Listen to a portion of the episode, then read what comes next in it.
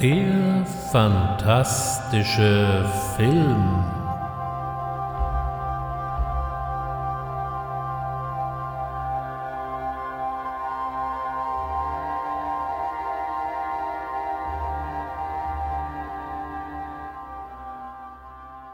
Herzlich willkommen beim fantastischen Film.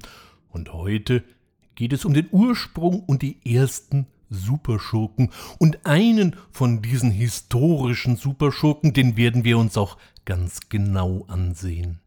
In den letzten Jahren und gerade mit dem Aufstieg des Marvel-Universums sind ja Superschurken quasi ein festes Element der Kinokultur und auch der Popkultur geworden. Sie sind die Gegenspieler der Superhelden. So schlagen sich die X-Men seit ewigen Zeiten mit Magneto rum, Thanos machte den Avengers das Leben schwer und Thor und Loki kommen auch nicht miteinander klar. Naja, seine Verwandten kann man sich eben nicht aussuchen. Bei den DC Comics, dem anderen großen Verlag, kennen wir dann Lex Luthor als den wichtigsten Gegenspieler oder als einen der wichtigen Gegenspieler von Superman oder zum Beispiel auch den Joker bei Batman. Dabei ist das Konzept der Superschurken schon wesentlich älter in der Literatur. Reisen wir doch einfach mal in der Zeit zurück.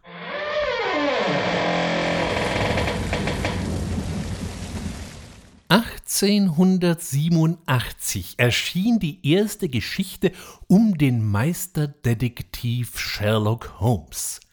1893 wollte dann der Autor von Sherlock Holmes, Arthur Conan Doyle, sich von seinem Helden wieder trennen und stellte ihm dabei den ersten Superschurken zur Seite, gestatten Professor James Moriarty.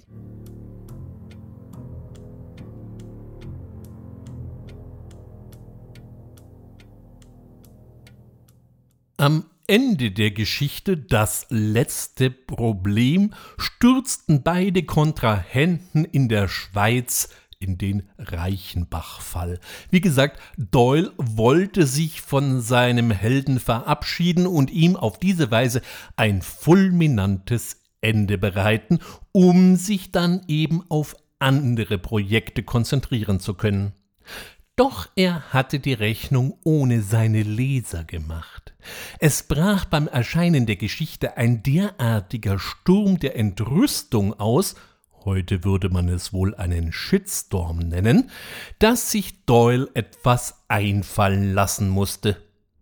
Sherlock Holmes hatte also ganz mal gegen alle Erwartungen den Sturz in die Reichenbach-Fälle überlebt und konnte wieder mit Dr. Watson seiner Tätigkeit nachgehen.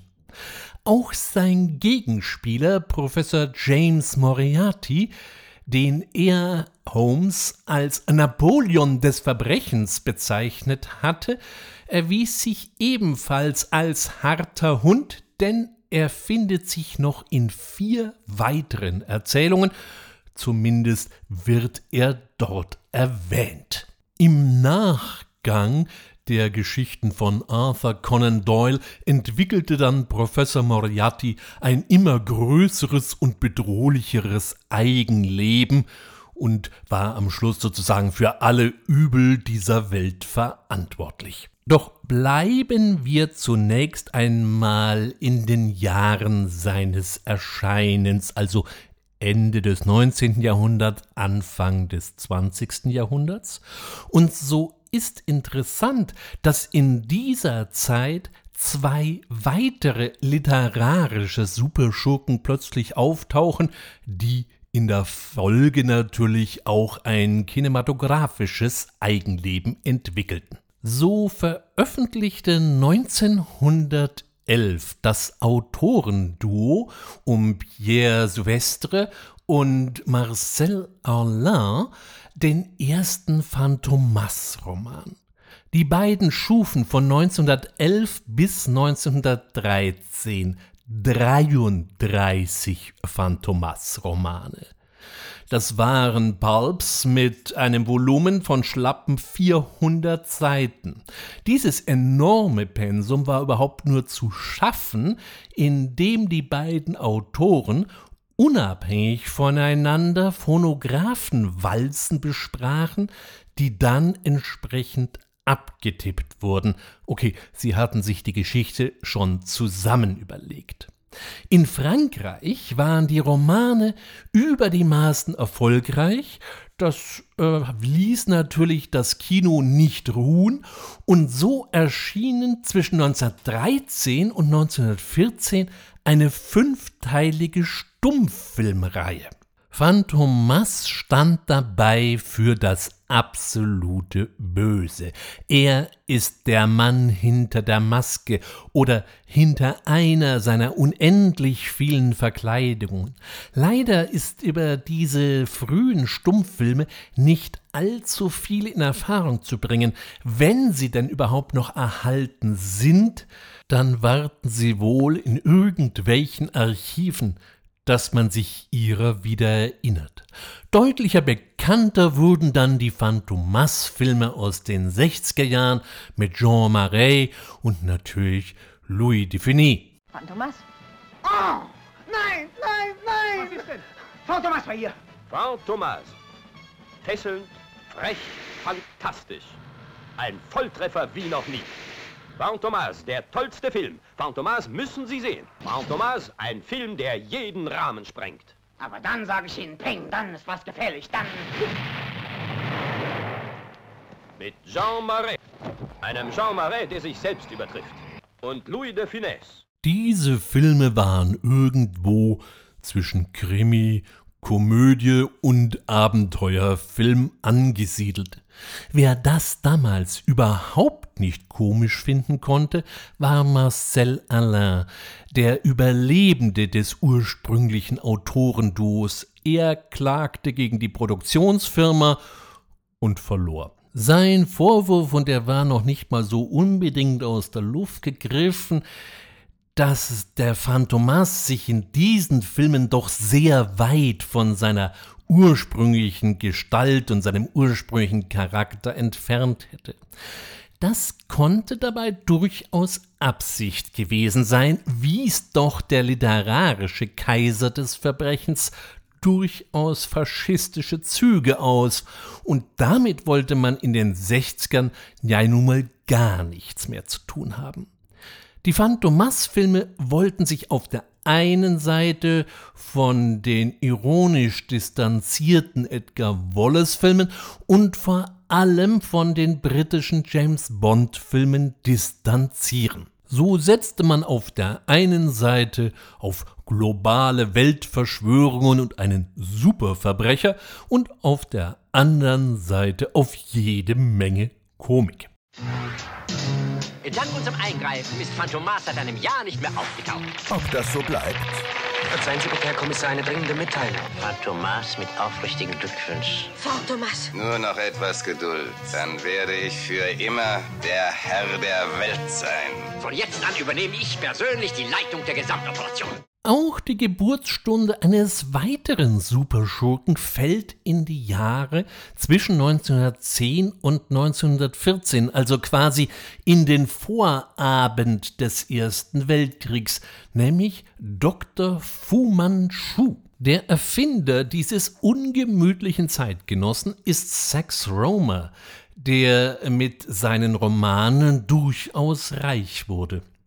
Auch Dr. Fu Manchu fand seinen Weg ins Kino. Im ersten Film The Mysterious Dr. Fu Manchu aus dem Jahre 1929 übernahm Warner Oland, der eigentlich äh, Schauspieler schwedischer Herkunft war und vor allem in der Rolle des chinesisch-hawaiianischen Detektivs Charlie Chan bekannt wurde, die Rolle des verbrecherischen Chinesen. Noch wesentlich bemerkenswerter ist allerdings The Mask of Fu Manchu aus dem Jahre 1932 mit Boris Karloff in seiner ersten Sprechrolle nach dem äh, Monster in Frankenstein. Er gab in dieser Rolle einen wahrhaft exquisiten Bösewicht. I'm not afraid of your poisons. Not poison. This serum distilled from dragon's blood, my own blood, the organs of different reptiles, and mixed with the magic brew of the sacred seven herbs, will temporarily change you into the living instrument of my will. You will do as I command. Dieser Film wäre ein paar Jahre später mit der Einführung des Hays Codes wohl gar nicht mehr möglich gewesen. Der Hays Code war soweit etwas wie die freiwillige Selbstkontrolle der amerikanischen Filmwirtschaft. Hier haut man uns nämlich damals schon noch sehr provokante Szenen um die Ohren. Ich denke hier an die diversen Folter- und Auspeitsch-Szenen, die durchaus so ein bisschen sadomasochistischen Unterton hatten, dass, wenn man das heute sauber durchführen würde, gäbe es wahrscheinlich da immer noch ziemlich Krawall. Fu Manchu geisterte auch in den nächsten Jahrzehnten immer noch mal wieder durchs amerikanische Kino, bis er schließlich in den 60ern auch im europäischen Kino eine aufregende Renaissance erfuhr. Hier durfte dann Christopher Lee in insgesamt fünf Filmen den bösen Doktor spielen. Dieser Reigen begann 1965 mit The Face of Fu Manchu, der allerdings mit der Verfilmung von 1932 nicht mehr viel zu tun hatte. You have been tried and condemned of crimes almost without number. Your efforts to build an empire of crime have today brought you to the end you so richly deserve. Death to Fu Manchu. The face of Fu Manchu. There's a man whom I thought was dead. Now I believe he's still alive. He's cruel, callous, brilliant, and the most evil and dangerous man in the world. Und hiermit kommen wir zum Star Star der heutigen Ausgabe, der gleichzeitig der letzte der klassischen literarischen Superschurken ist, Dr. Mabuse. Dieses Genie des Verbrechens entsprang dem Luxemburger Norbert Jacques. Dieser soll von einem Schwarzhändler am Bodensee, den Jacques dort beobachtete, zu seiner Figur Dr. Mabuse inspiriert worden sein. 1920 erschien der Roman Dr. Mabuse der Spieler. Dieser, der Doktor, ist eben von Beruf einerseits Psychoanalytiker, aber auch ein Verbrechensgenie mit unzähligen Masken und überragenden hypnotischen Fähigkeiten, mit denen er seine Opfer gefügig macht. Sein Gegenspieler ist der Staatsanwalt von Wenk, der zwar Mabuse immer auf der Spur ist, aber Mabuse entkommt ihm eben immer wieder mal. Der eigentliche Held ist im Roman also der Schurke. Der Roman war ein großer Publikumserfolg, so dass es auch hier nicht wundert, dass bald der Film, damals noch der Stummfilm, auf das Werk aufmerksam wurde und so erschien 1922 Der Spieler. Der Film war ein wahres Ungeheuer mit einer Gesamtlänge von 4 Stunden 28 Minuten.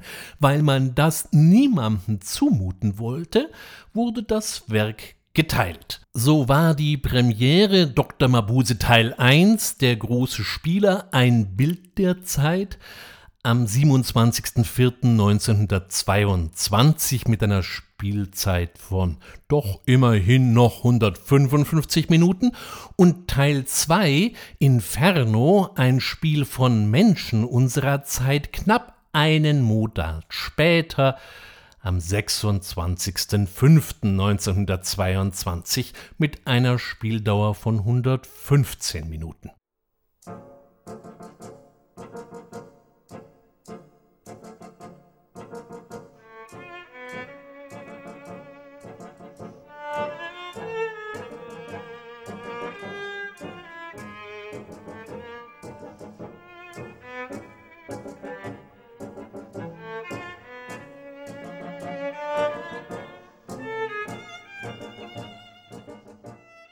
Heute würde man wahrscheinlich einen Film wie Dr. Mabuse der Spieler als Miniserie vermarkten und gerade auch die episodenhafte Struktur des Films, der in verschiedene Akte aufgeteilt ist, lässt sich da auch schön vorstellen und ließe sich bestimmt schön umsetzen.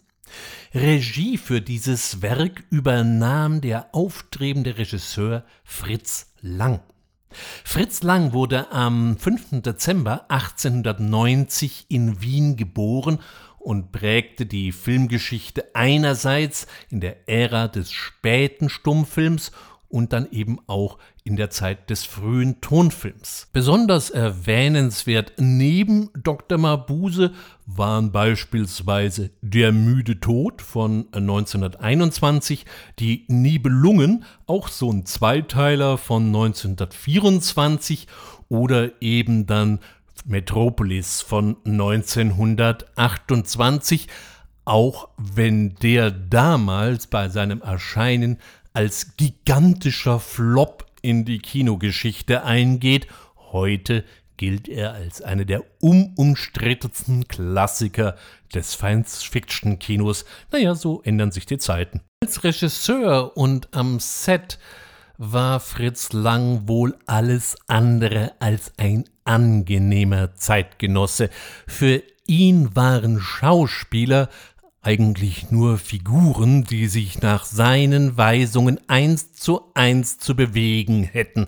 Und wenn da irgendeiner mal aus der Reihe tanzte und plötzlich eine eigene Idee entwickelte, gab es fürchterlich Krawall. Auf der anderen Seite sind seine Filme aber auch von einer gewissen Zeitlosigkeit und so lässt sich der Dr. Mabuse, der entweder in seiner ganzen Pracht auf einmal problemlos in YouTube zu sehen ist oder eben auch in einer recht schönen DVD-Ausgabe zu erhalten ist, problemlos weggucken, vorausgesetzt man hat kein generelles Problem mit Stummfilmen, die natürlich ein bisschen eigen sind. Im Gegensatz zu Nosferatu oder auch dem Kabinett des Dr. Caligari handelt es sich bei Dr. Mabuse der Spieler nicht um einen expressionistischen Film. Zwar fließen hier und da immer noch so ein paar expressionistische Elemente ein, aber nie so intensiv wie bei Murdau oder eben auch bei Wiene.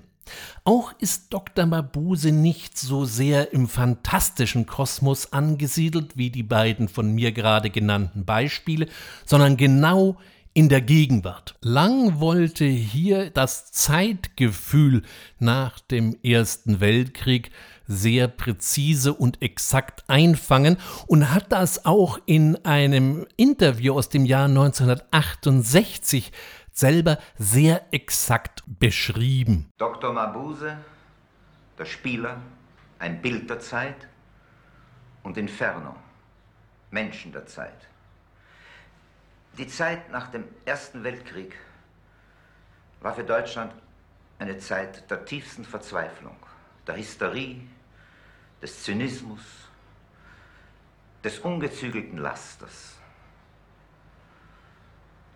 Entsetzliche Armut war neben ganz großem und neuem Reichtum. Berlin prägte damals ein Wort, Raffke, vom Zusammenraffen des Geldes. Raffke, so nannte man den Neureichen.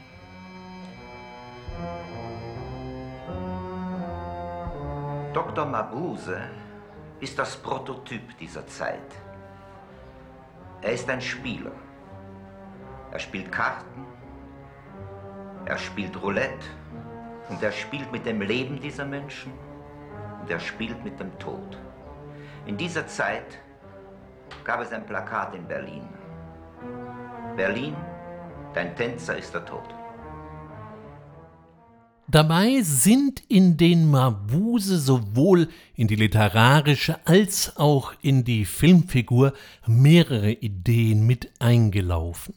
Auf der einen Seite haben wir hier durch die Vielzahl der Masken und Verkleidungen eine Allgegenwärtigkeit des Bösen, wie wir sie auch schon bei Phantomas finden können.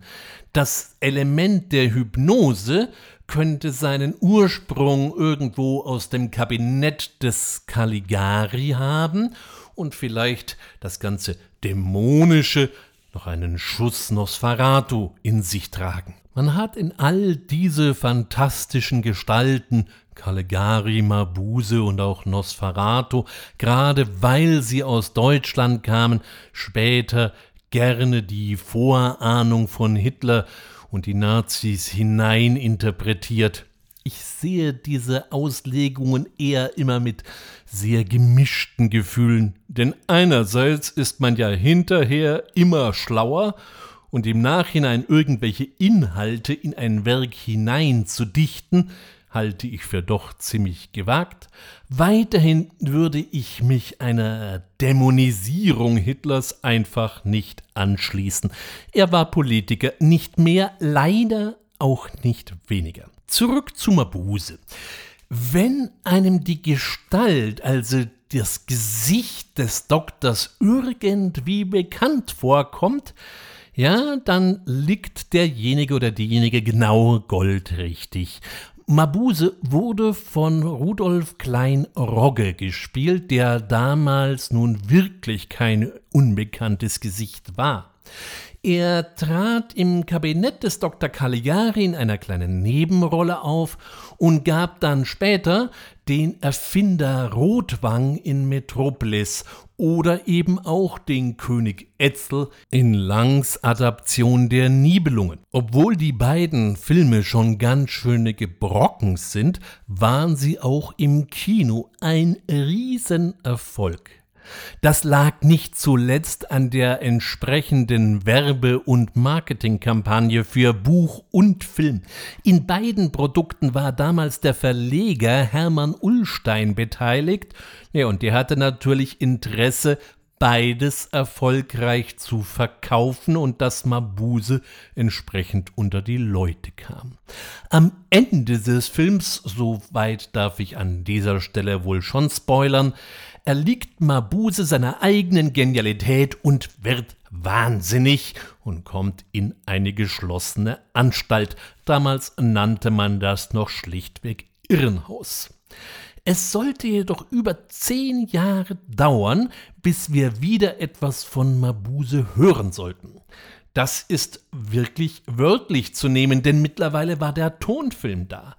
Der Roman Das Testament des Dr. Mabuse stammte wieder von Norbert Jacques, aber die Autorin, Schauspielerin und damals schon Ex-Frau von Fritz Langtheer von Harbu kaufte Jacques die Rechte am Testament des Dr. Mabuse für einen vergleichsweise Spottbetrag ab und Norbert Jacques spielte das Spiel auch noch mit, weil er nämlich gerade selber in ziemlichen finanziellen Schwierigkeiten steckte. Der Film schließt dabei unmittelbar am Vorgänger an. Mabuse sitzt in der Anstalt. Gleichzeitig ereignet sich eine Reihe von Verbrechen, die ganz eindeutig die Handschrift von Mabuse erkennen lassen und die den Kriminalkommissar Lohmann, gespielt von Otto Wernicke, vor ein Rätsel stellen, denn es scheint, als versuchte er aus der Zelle heraus die Herrschaft des Verbrechens aufzurichten. Sie werden diesen Raum lebend nicht mehr verlassen. Es bleiben Ihnen noch drei Stunden, um zu sterben. Letzte Sinn des Verbrechens ist, eine unbeschränkte Herrschaft des Verbrechens aufzurichten. Ein Zustand vollkommener Unsicherheit und Anarchie, aufgebaut auf den zerstörenden Idealen einer Welt, die zum Untergang verurteilt ist. Wenn die Menschen vom Terror des Verbrechens herrschen, von Grauen und Entsetzen toll geworden sind. Wenn das Chaos zum obersten Gesetz erhoben, dann ist die Stunde der Herrschaft des Verbrechens da. Der Film erlebte am 29. März 1933 seine Premiere im deutschsprachigen Ausland und in einer französischen Version auch in Frankreich.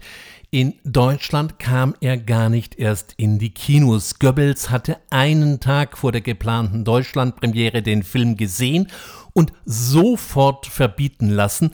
Vielleicht lag es daran, dass Lang respektive Theer von Habu Dr. Mabuse einige Nazi-Zitate in den Mund gelegt hatten, was die natürlich mal wieder überhaupt nicht komisch finden konnten. Der Film wurde darüber hinaus kurz nach seinem Erscheinen empfindlich geschnitten und auch wenn das Testament des Dr. Mabuse bis heute als ein Meilenstein des deutschen Tonfilms gilt, dauerte es doch bis 1973, bis es wieder eine vollständig restaurierte Fassung gab. Kurz nach dem Erscheinen des Films bzw. nach seinem Nichterscheinen emigrierte Lang dann erst nach Paris und dann später in die USA, wo er auch wieder Filme drehte und zu einem Mitbegründer der sogenannten Film Noir wurde. Doch die Geschichte des Dr. Mabuse schien erst einmal zu Ende erzählt zu sein. Nach dem Krieg wollte man in Deutschland lieber plüschiges Wohlfühlkino.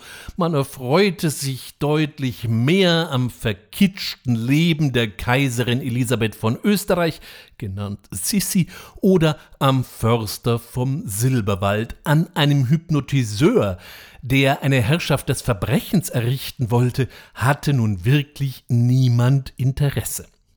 Dies sollte sich erst mit den Wirtschaftswunderjahren wieder ändern. Und als die Rialto-Film 1959 den ersten Edgar Wallace-Film mit dem Frosch und der Maske auf die Leinwand brachte, der immerhin mal 3,2 Millionen deutschsprachige Zuschauer ins Kino lockte, da änderten sich die Zeiten. Also es konkretisierten sich auch die Ideen, wieder Dr. Mabuse zu reaktivieren. Arthur Atze Brauner hatte sich schon 1953 die Rechte an Mabuse gesichert, da er meinte, hier liege ein kinematografischer Schatz, den es zu bergen gelte. Doch zunächst wollte sich da niemand so richtig dran beteiligen und ein einigermaßen klares Konzept gab es eben auch noch nicht.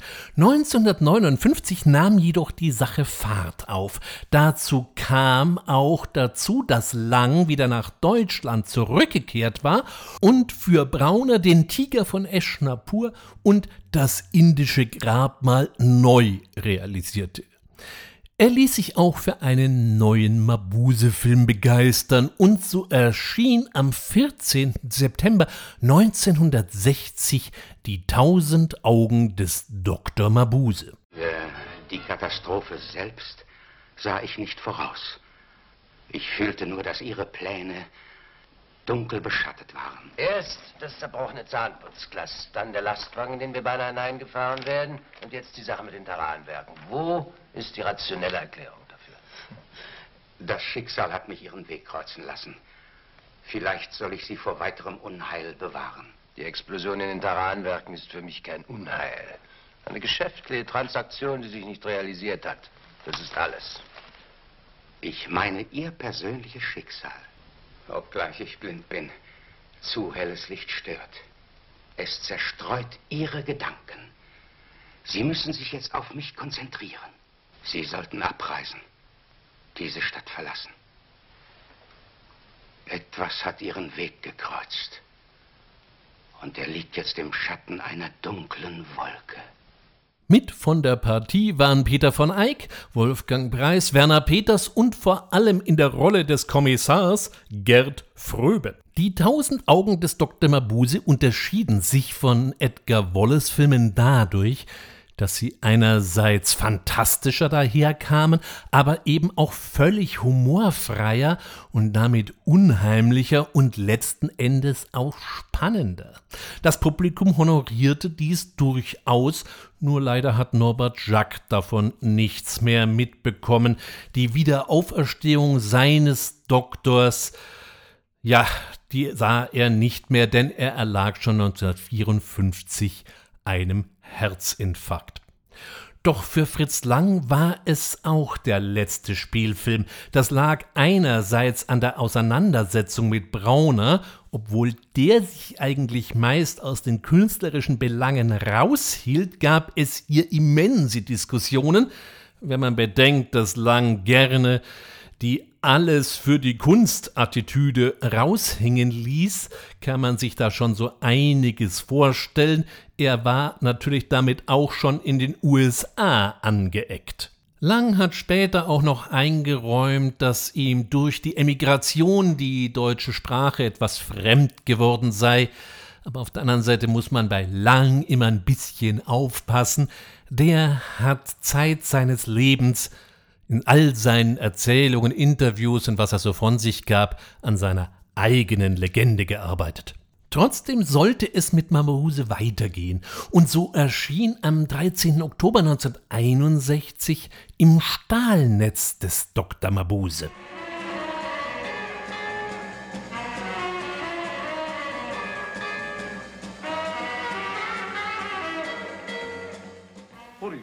Über die Anatomie des Teufels. Ach, mein Buch. Es hat also doch einen Leser gefunden. Sogar einen sehr wahrheitsdurstigen. Sagen Sie mal, Herr Pfarrer, wenn der Teufel ein Geist ist, wie kann er dann Anatomie haben? Dank seiner Verkörperung.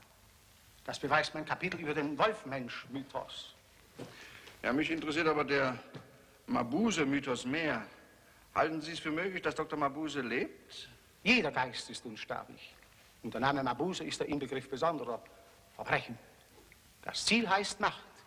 Die treibende Kraft Größenwahn. Das ist auch mein Gefühl. Eine Gier der Welt, seinen teuflischen Willen aufzuzwingen. Aber sagen Sie, Kommissar, wie sind Sie denn gerade auf mein Buch gekommen? Ich habe es in der Handtasche einer Ermordeten gefunden. Deshalb bin ich auch hier. Kennen Sie diese Frau? Wieder konnten wir uns über Gerd Fröbe amüsieren, konnten uns auf Werner Peters und Wolfgang Preis freuen. In der weiblichen Hauptrolle sahen wir hier Dalia Lavi, die als israelischer Star in Deutschland mehr und mehr Furore machte. Äh, meinen Stammhörern ist sie vielleicht noch ein Begriff. Ich habe schon mal über sie erzählt, und zwar in den Filmen von Mario Bava. In der Rolle des FBI-Agenten Joe Como gab es Lex Barker. Barker hat sich später ja in den Karl-May-Verfilmungen als Old Shatterhand auf ewig in das kollektive Filmgedächtnis eingegraben. Damals war er ein neues Gesicht. Er hatte seine Karriere in den USA als Tarzan begonnen und hat dort Johnny Weissmüller abgelöst, doch war er dann mit den dortigen Rollenangeboten ziemlich unzufrieden. Er durfte so ein bisschen in Western mitspielen, aber das hat ihm alles nicht gepasst und so ging er in das aufstrebende Italien, in die Cinecittà. Auch hier gab es zunächst einmal für ihn nur Nebenrollen, dann ergatterte er allerdings eine Rolle in Federicos Fellinis La Dolce Vita und hatte die Hoffnung, jetzt als ernstzunehmender Schauspieler wahrgenommen zu werden, doch das erfüllte sich nicht, er blieb eher im Unterhaltungsfach, aber auf der anderen Seite hatte Atze Brauner den 1,93 Meter großen Lex Barker gesehen und holte ihn auf diese Weise nach Deutschland, indem er ihm einen Vertrag über gleich drei Filme anbot. Ob er diese drei Filme dann auch bezahlen wollte, war dann später wieder ein ganz anderes Thema.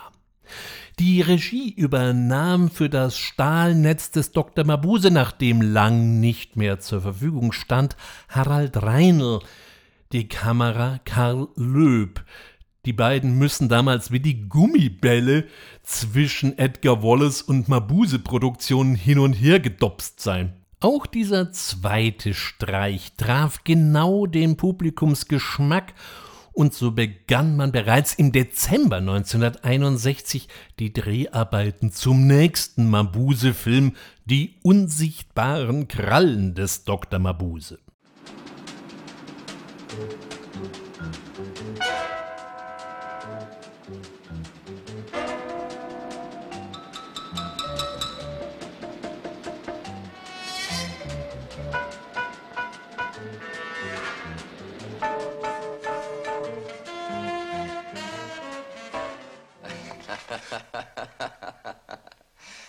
Theater muss man aufpassen, wo man hintritt. Eine etwas späte Warnung. Was suchen Sie hier im Theater? Komische Frage. Ich kam, um das Programm zu sehen. Jeden Abend? Es gefällt mir. Welcher Teil? Wer hat Sie beauftragt und wie viel wissen Sie? Über was? Über das Unternehmen X. Hier setzte man wieder auf Lex Barker als FBI-Agent. Den Polizeiinspektor in diesem Fall übernahm Sigrid Lowitz und Werner Peters gab sogar eine Doppelrolle. Er spielte und sprach auf der einen Seite den Transportunternehmer Martin Droste und auf der anderen Seite spielte er auch den Clown Bobo.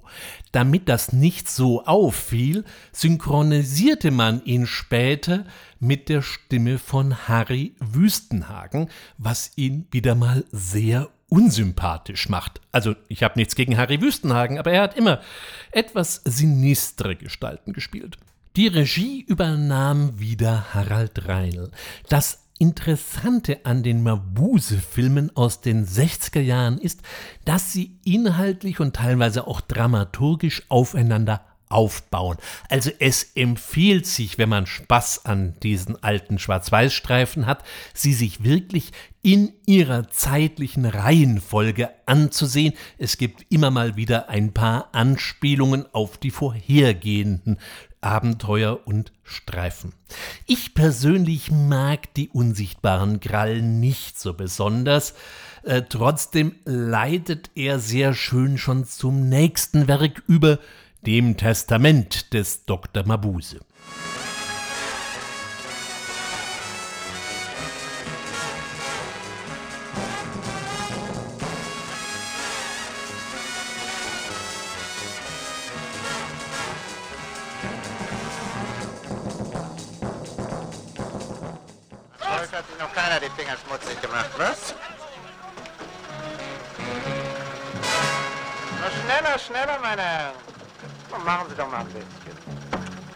Ziemlich weit bis zur Stadt, Jungs. Hier ist Fahrgeld für einen Omnibus. Wir sind ja schließlich keine Unmenschen. Über die Zigarre wird er stolpern. Wieso? Das ist eine Spezialanfertigung von Dunhill in London. Die wird nur für ganz auserwählte Persönlichkeiten hergestellt. Fragen Sie mal nach, für wen die gemacht wurde. Das habe ich schon. Na, wie heißt er? Winston Churchill. Hm. Hier war wieder Gerd Fröbe mit dabei. Und das wertet den Film doch gleich wieder auf. Nichts gegen Sigrid Lowitz, aber gegen Fröbe konnte der nun mal nicht anstinken. Hier ist nicht nur der Titel verdächtig bekannt äh, und ähnlich zum Film von 1933, sondern auch die Story erinnert daran und schließlich kann man ja auch in den Credits nachlesen, dass sich Drehbuch an dem Manuskript von Thea von Habu orientierte. Verfasst hat das Drehbuch wie alle Mabuse-Filme aus der Post-Fritz-Lang-Ära übrigens Ladislav Fodor, der ist heute nahezu vergessen. Es lohnt mal, sich da nachzuschauen. Es ist unfassbar, wie viele Drehbücher Fodor mitverfasst oder verfasst hat. Er war der Stammautor bei CCC, der Produktionsfirma von Atze Brauner. Da man sich an dem alten Tonfilm von 1933 hier ein bisschen orientiert hat, kommt einem die Story natürlich äh, schon so ein bisschen bekannt vor. Auch hier haben wir es mal wieder mit einer straff geführten Verbrecherorganisation zu tun, mit einem Chef im Dunklen. Dieser entwirft wilde Verbrechen, die dann seine Mitarbeiter durchführen dürfen. Ausführung ist Ihre Sache. Sichtbar angeführt wird die Bande vom Edelgangster Mortimer ganz wunderbar dargestellt von Charles Renier. Die Organisation ist aber nicht ganz wasserdicht.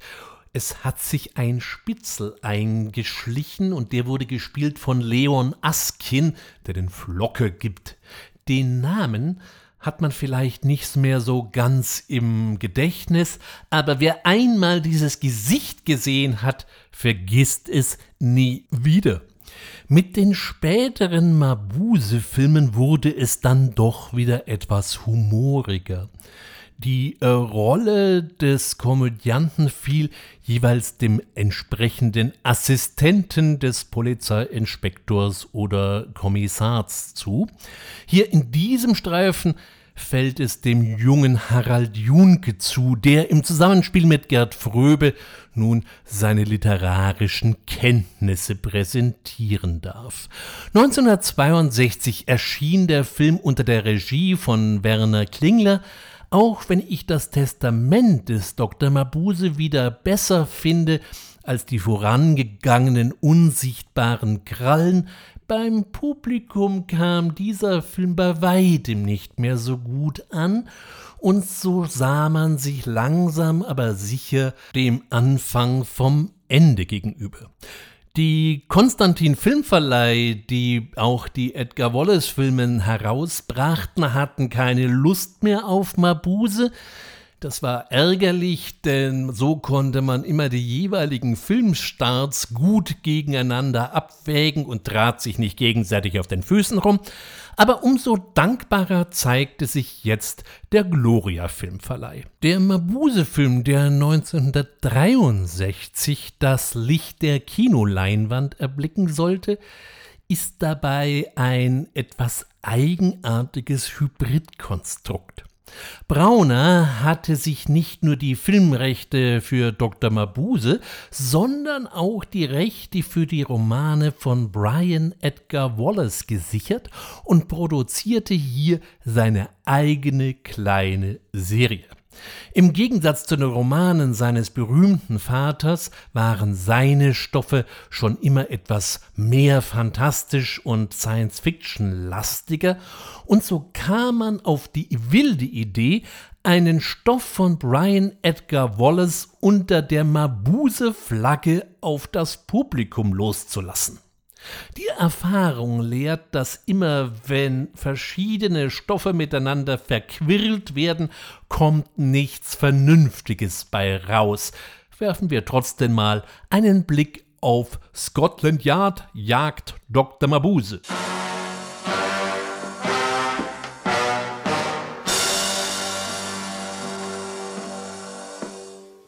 Mein Beileid, Herr Dr. Hanke. Das muss ein schwerer Schlag für Sie gewesen sein. Oh ja, der Professor war wie ein Vater zu mir. Es ist mir unvorstellbar, wie jemand eine so grauenhafte Tat begehen kann. Der Professor hatte keine Feinde. Er war die Güte selbst. Und womit hat sich der Professor zuletzt beschäftigt? Elektronik ist ein weites Gebiet. Wir haben viele Experimente gemeinsam gemacht, aber manches hat er auch für sich behalten.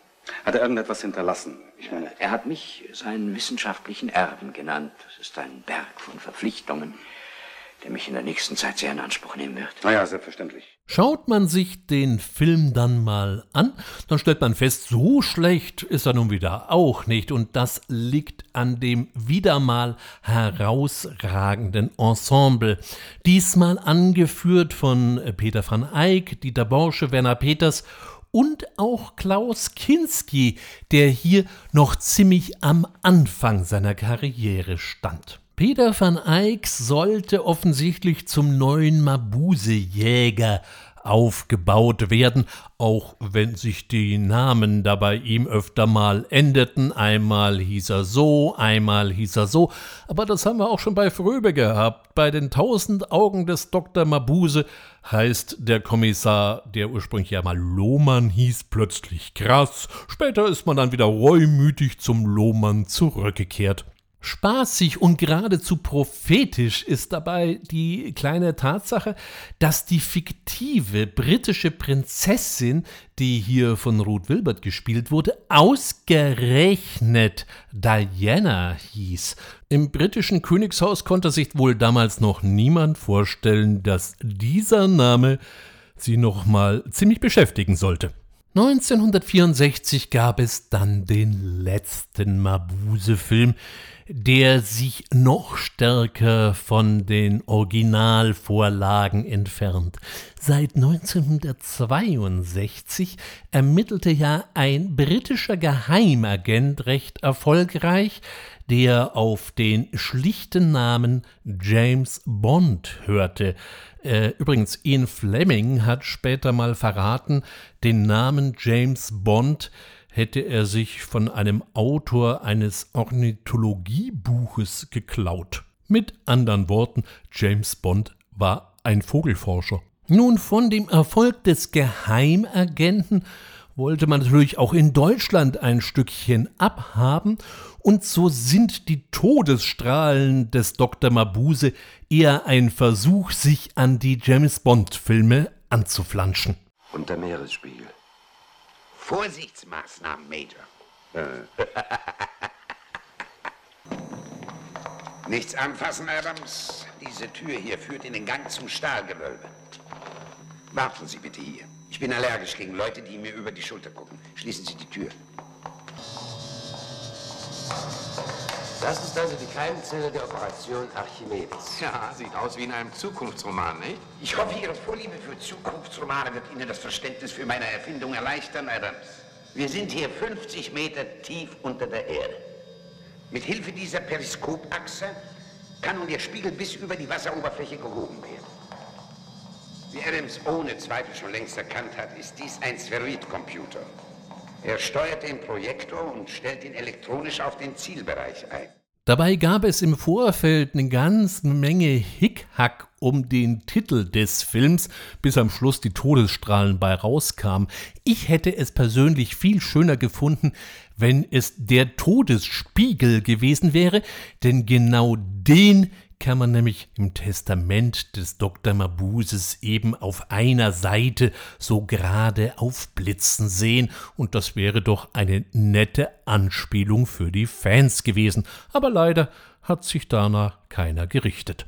Von der alten Besetzung der Mabuse-Filme blieb jetzt nur noch Peter van Eyck übrig. Ansonsten fällt hier Yvonne Forneau auf. Sie war genauso wie Lex Barker bei Fellinis Dolce Vita dabei gewesen. Vielleicht hat auch sie Atze Brauner da gesehen. Ansonsten kennen vielleicht die Hammer-Filmfreunde Yvonne Forneau noch, und zwar aus der Mumie von Terence Fisher und später hat sie auch noch mal in Roman Polanskis Ekel mitgespielt, neben Catherine Deneuve, die die Hauptrolle hat. Ein bis heute ganz böses Stück Film. Weiterhin erwähnenswert an den Todesstrahlen des Dr. Mabuse ist, dass Oskar Sala auch hier für die elektronischen Klänge zuständig war. Sala war relativ bekannt geworden, hatte er doch ein Jahr zuvor für Alfred Hitchcock die Vogelschreie synthetisiert. Oskar Sala war der Erfinder und Spieler des sogenannten Mixturtrautoniums, eines elektronischen Instruments, was man ganz grob gesagt als Vorläufer der heutigen Synthesizer bezeichnen kann. Wer übrigens mal irgendwann die Insel Malta besucht, er sollte sich nicht die Mühe machen, den Ort Belmare zu suchen, den gibt's auf Malta nicht, und auch die Dreharbeiten fanden nicht auf Malta, sondern in der Toskana oder im Latium, also sprich in Italien statt. Dass man den Zuschauern einen falschen Drehort unterschob, das wäre wahrscheinlich niemandem aufgefallen, aber trotzdem war die Mundpropaganda doch eher schlecht und der Erfolg des Filmes auch ziemlich mau. Man wollte, wenn schon Geheimagent, dann lieber doch den echten aus Großbritannien sehen. So entschloss sich also Brauner, weitere Mabuse-Projekte einzustellen, und so werden wir leider nie erfahren, wie die Rache des Dr. Mabuse oder auch das unheimliche Kabinett des Mo Dr. Mabuse ausgesehen hätten. Erst 1970 dachte Brauner wieder daran, Mabuse vielleicht doch nochmal auferstehen zu lassen, und 1972 erschien dann Dr. M schlägt zu, unter der Regie von ausgerechnet Jess Franco. Ließe sich nach den Plänen die Waffe herstellen? Selbstverständlich, die Pläne stellen die letzte Entwicklungsstufe dar. Einer unserer Transportwagen ist überfallen worden. Wir haben uns etwas sehr Wichtiges gestohlen. Er weiß zu viel von uns, also legen Sie ihn um. Also gut, Doktor. Ein Mädchen verschwindet, ohne Spuren zu hinterlassen. Das ist nichts Ungewöhnliches. Du willst uns alle umbringen. Du bist verrückt geworden, Doktor. Wozu sollen wir hier unseren Kopf riskieren? Drecksarbeit für andere machen. Selbst wenn sie zwei Millionen Dollar zahlen, riskiere ich nicht dafür, umgelegt zu werden. Umgelegt werden wir so oder so. Die Pistole, Andros. Dieses Werk muss man nur sehr bedingt gesehen haben. Selbst erprobte Trash-Konnoisseure werden hier tief atmen müssen. Auch von den lebenden Leichen des Dr. Mabuse sei an dieser Stelle dringend gewarnt, denn auch hier wurde wieder einmal in Deutschland nur der Name verbraten. Der Film heißt im Original Scream and Scream Again und wirbt mit Vincent Price, Peter Cushing und Christopher Lee. Doch man sollte sich davon nicht einwickeln lassen. Die drei sind nur in einer einzigen Szene mal zu dritt zu sehen und spielen jetzt mal abgesehen von Vincent Price keine besonders große Rolle. Verbrochen wurde dieses Werk übrigens von American International Pictures. Und so kommen wir an das Ende unseres kleinen Streifzugs durch die Filmgeschichte der frühen Superschurken. Wenn Ihnen diese Episode gefallen hat, dann empfehlen Sie mich weiter und abonnieren Sie den fantastischen Film. Und wenn es Ihnen nicht gefallen hat, naja, dann behalten Sie es für sich. All denen, die mir bis hierher gefolgt sind, wünsche ich an dieser Stelle wie immer eine gute Zeit und bedanke mich sehr herzlich fürs Zuhören. Ich freue mich auf ein baldiges Wiederhören. Bis dahin, bitte fantastische Filme schauen. Ihr und euer Ulrich Wössner. Thank you.